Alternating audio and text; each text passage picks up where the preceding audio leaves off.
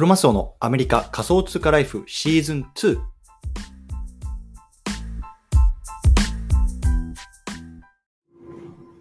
皆さんおはようございます。アメリカ西海岸在住のクロマスオです。今日は12月の20日火曜日ですね。皆さんいかがお過ごしでしょうか？今日も早速聞くだけアメリカ仮想通貨ライフ始めていきたいと思います。よろしくお願いいたします。さて、今日なんですけれどもね、今日は自分のポジショニングを見つける3つの方法、こんなね、テーマで話していきたいなと思います。ね、自分のポジショニングを見つける3つの方法。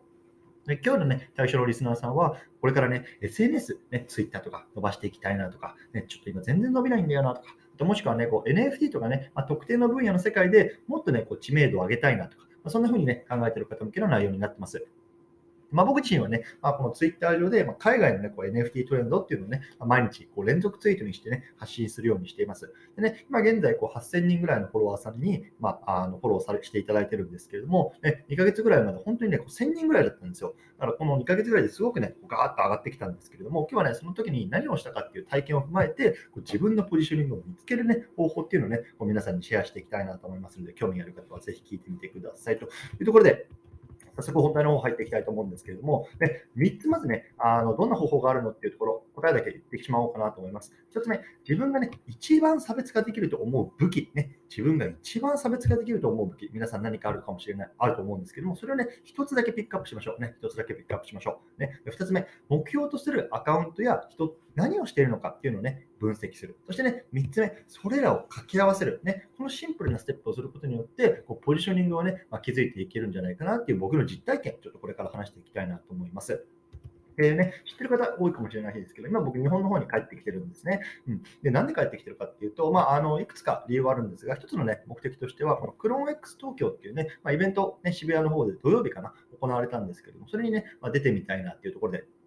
出たんですね。で、まあ、僕自身ね、こう初めてのこう NFT とか Web3 会話のリアルなイベントだったんですけれども、まあ、本当にね、こう一つのクラブを貸し切って350人ぐらいかな、あのゲストの方が来てたんですよ。で中にはね、このアーティファクトのね、あのファウンダーたちがこうわざわざ海外から来てたりとか、まあ、結構すごく大きなイベントだったんですけれども、まあ、僕自身やっぱり初めてだし、もうすっごい人多いしね、もうなんか全然知らないし、ね、すでにみんなこう仲良さそうだし、こうなんか自分からね、こう話しかけに行くのもなと思ってね、最初の方、こう走りっこの方でちびちび飲んでたんですよ。でね、まあ、そこにこう ちょうどね、僕と同じようにこう一人で来てた方もあのいたので、まあ、その人にちょっと話しかけてね、まあ、自己紹介をしたわけですね。あ、どうもこんにちは、つってあの自己紹介したら、その人がね、ああの連続ツイートの人ですか？ってね、あの言ってきたんですよ。連続ツイートの人ですか？つって。そう、言ってきて、あ、そうです、なんか言ってね、で、なんかいつもこうツイッター見てますとかって言われて、あ、そうなんですか、どうもありがとうございますっつってね、まあ、そこからそう話してたんですけれども、まあ、そこからね、こういろんなところにこうね、あの顔を出して話す、あの話したり話したりね、なんかこの、あ、あの連続ツイートの人ですねとか、なんか海外トレンドの人ですよね。とか、いつも見てますとか、そんな風にね、声をかけられることがすごく多かったんですよ。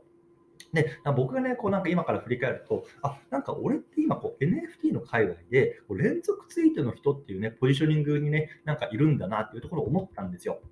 なので、まあ、今日はね、ちょっとそんな経験も踏まえて、どうやって、ね、自分のポジショニングを見つけたのかっていう話をね、皆さんに紹介していきたいなと思います。で、一つ目なんですけれども、こう自分がね、一番差別化できると思う武器っていうのをね、まあ、つね、ピックアップしましょうっていうことなんですね。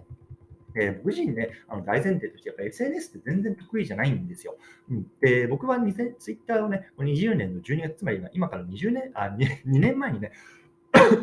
始めたんです、2年前。で、あの1年半以上、本当にこう1000人ぐらいでね、ずっとこう行ったり来たりしていて、何がね、どうやって伸びるんだろうってずっと思ってたんですよ。でこれなんかね、世の中にはこうね、あの1万とか5万とかね、フォロワーさんいるけど、全然そこまで行く気もしないし、いやむしろ2000人も3000人も全然行かれへんなってずっと思ってたんですよね。で、そんな時に、あの俺、なんか自分自身にかね、こう何が自分の武器になってこう、ね、皆さんに価値提供できるかなっていうのをね、まあ、考えてたんで、それが、ね、ちょうど2、3ヶ月前だったずっとこう考えてたんですよ。で何がね、俺って他の人と違うんだろうっていうのを考えてて、いやー、これはだね、もうやってる人いるいるしなとか、あれはね、まだもうやってる人いるしなとかずっと思ってたんですけど、やっぱその中で自分自身がこう一番差別化できるっていうのは、まあ、海外に住んでるってもうこれくらいしかないなと思ったんですよね。やっぱ日本で、まあ、今1万5000人ぐらいですか、NFT を触ってるっていう方いると思うんですけども、やっぱね、その中でその海外に住んでるで、こう日本語で発信してる方って、まあ、いるけど、まあ、そんなに人数としてはいないなと思ったんですよね。逆に例えばさ、僕みたいにアメリカに住んでるのに、CNP とか APP とかこう日本の NFT のことについて発信したらさ、まあ、全然差別化にならないじゃないですか。だからもうなんか海外に住んでるっていうところをとりあえず押そうと思ったんですよね、その時に。うん、であの、そういうところもあって、じゃあもうね、海外に住んでるんだから、もう海外のね、なんか NFT のトレンドとかっていうところを貼って、まあ、発信したらどうかなっていうところで、あのとりあえずもうそこに貼ったっていう感じなんですよね。そうでやっぱりね、あの僕自身もね、あの海外に住んでるって言ってますけれども、全然その NFT とかプロジェクトやってるわけでもないし、めちゃめちゃ詳しいわけでもないし、むしろこの海外に住んでこう発信してる方々の中っていうのはものすごくすごいわけですよね。そうで、まあ、そのすごい中でどうやって差別化をするかっていうところが、まあ、僕のあの次のポイントになるんですけれども、次のポイントはね、目標とするアカウントや人を分析するっていうことなんですよね。で、皆さんね、あの自分のね、ツイッター上で、この人のなんかみたいになりたいなとか、なんかそういうね、目標とする人とか、もしくはね、まあ、仕事とか何でもいいですけれども、こうやってね、こうなんか目標とするとかね、こうなりたいなみたいなこう人物像みたいな、いると思うんですね。で、まあ、そういう人をね、まあ、分析するっていうのはね、あいいのかなと思ってます。で、僕はね、あの、元さんっていうね、人、ね、あの、が、あの僕の中のこうなんか死というか、勝手に目標としてたんですよね。で、その方は、えっと、マレーシアに今住んでいて、こう NFT をね、まあ、買っているような方なんですけれども、あのその人はね、まあ、当時僕がその、まあ、2ヶ月ぐらい前か、でえっと、ツイートのフォロワーが3000人ぐらいだったんですよね。やっぱりね、1000人の僕から見て、やっぱすごいなと思ってて、どうやったらそんな行くのかな、こういう人になれたらいいなと思ってたんですよ。で、その人の、モトさんの僕はつあの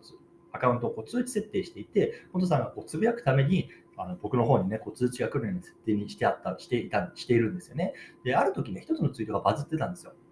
そのツイートは何なのかというと、そのクローン X の今までの歴史ですね。どうやってね、あのクローン X が立ち上がって、誰が立ち上げて、今ね、こんなものがね、あのエアドロされてとかっていうね、こう歴史をこう連続ツイートにしていたんですよね。そのツイートがめちゃめちゃバズっていて、で、その実際のね、このアーティファクトのファウンダーさんからとかも、まあ、コメントとかフォローとかもされていて、いや、めちゃめちゃすげえなと思ってたんですよね。うんで、まあ、僕は当時やっぱりものすごくそのなんかツイート伸ばしたいなと思ってたんで、あのこれすげえで終わらせずに、じゃあちょっと自分もやってみようと思っていうところで、なんか連続ツイートってこんな伸びるんかと。ね、そういう時に、あの、あのこんな伸びるかと思って僕はこうやってみたっていう感じなんですね。そうなので、あの通知設定をして、こう伸びてるツイートを、ね、こう分析してみる。まあ、それを、ね、やってみると、ね、いいのかなと思いますね。そしたらね、その自分の目標としてるアカウントとか人っていうのは、ね、あの頻繁に、ね、こう大きなアカウントにリプしてるかもしれないし、もしかしたらね、こう図解してるかもしれないし、もしかしたら動画を投稿してるかもしれないし、何かね、特徴があるはずなんですよ。で、僕自身に関して言うと、やっぱりあのその元さんっていう方は連続ツイートをしていたんで、あ、ちょっとじゃあ、ね、僕も連続ツイートしてみようっていうところでね、あの考えたっていう感じですね。はい。で、そして3つ目、最後のポジションね、これを掛け合わせるんですよ。1つ目と2つ目を掛け合わせる。例えばね、僕のあの場合で言うと、僕は海外に在住ですというようなところが1つのポイント。で、僕の強みですと。ね、で2つ目は、ま連続ツイート、ね、あのが流行ってあ流行ってるっていうか、なんか伸びるのかなみたいなところを仮説立てて、そこを、ね、掛け合わせたんですよね。そう海外トレンドかける連続ツイート。ね、一回やってみようっていうところでやってみたっていう感じなんですね。うんで、大事なのは、まあ、掛け合わせるに、プラスアルファでね、ちょっと自分なりのね、こうエッセンスっていうのをね、加えるのが大事かなと思っていて、僕自身ね、2つ今意識していることがあります。1つはもう毎日出す。毎日連続ツイート出す。連続ツイートって結構、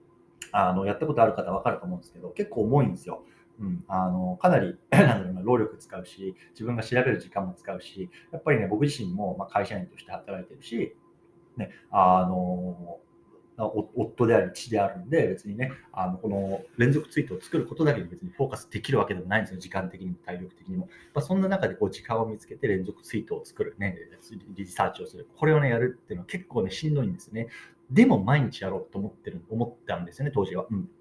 ので、なんで、もう本当にね、あの毎日やるっていうところをこう自分なりのエッセンスとしてやってます。でもう一つはスペースですね、スペース。で、僕、まあ、今日ね、ちょっとスペースできてないんですけども、大体もうここ1ヶ月半、2ヶ月ぐらいは、まあ、スペースとね、ポッドキャストの同時撮りみたいにしてるんですよ。で、Twitter のスペースの方で、こう、毎日ね、あのスペースをすることによって、その時のね、あの連続ツイートっていうのをね、まあ、声でも解説するような感じにしてるんですね。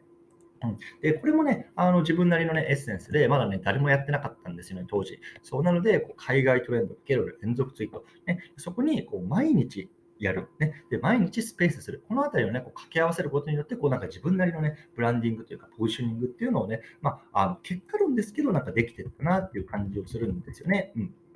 そう。なので、まあ、ちょっとね、今日もうね、これ聞いてる方の中にね、いや、しかしね、でもね、俺のね、なんだろうな、特徴とか、まあ、強みとかってね、本当何もないんだよな、とかってあると思うんですけど、本当ね、いや、僕も全く同じね、こと思ってたんですよ。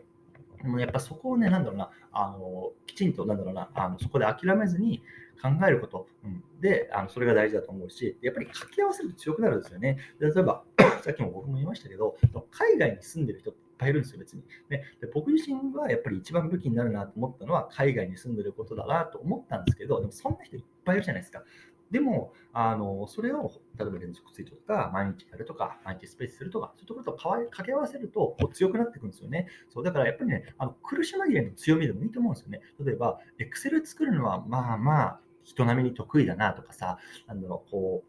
う、毎日継続するのは何か人並みに得意だなとか、何かしらあると思うんですよ。そうなので、まあ、苦し紛れの強みでもいいと思うんで、そのあたりを、まあ、あの上げてみる。これがね、まあ、いいのかなと思いましたというような話ですね。はい。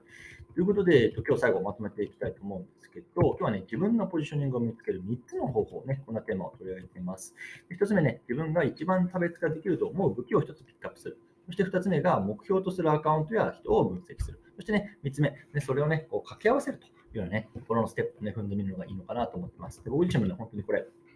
これ2ヶ月ぐらいの話なので、あのまだね、こう再現性あるというか、あのね、あの再現性あると思うので、ぜひね、やってみてくださいというような感じですね。はい。ということでね、今日この辺りにしたいなと思います。どうもありがとうございます。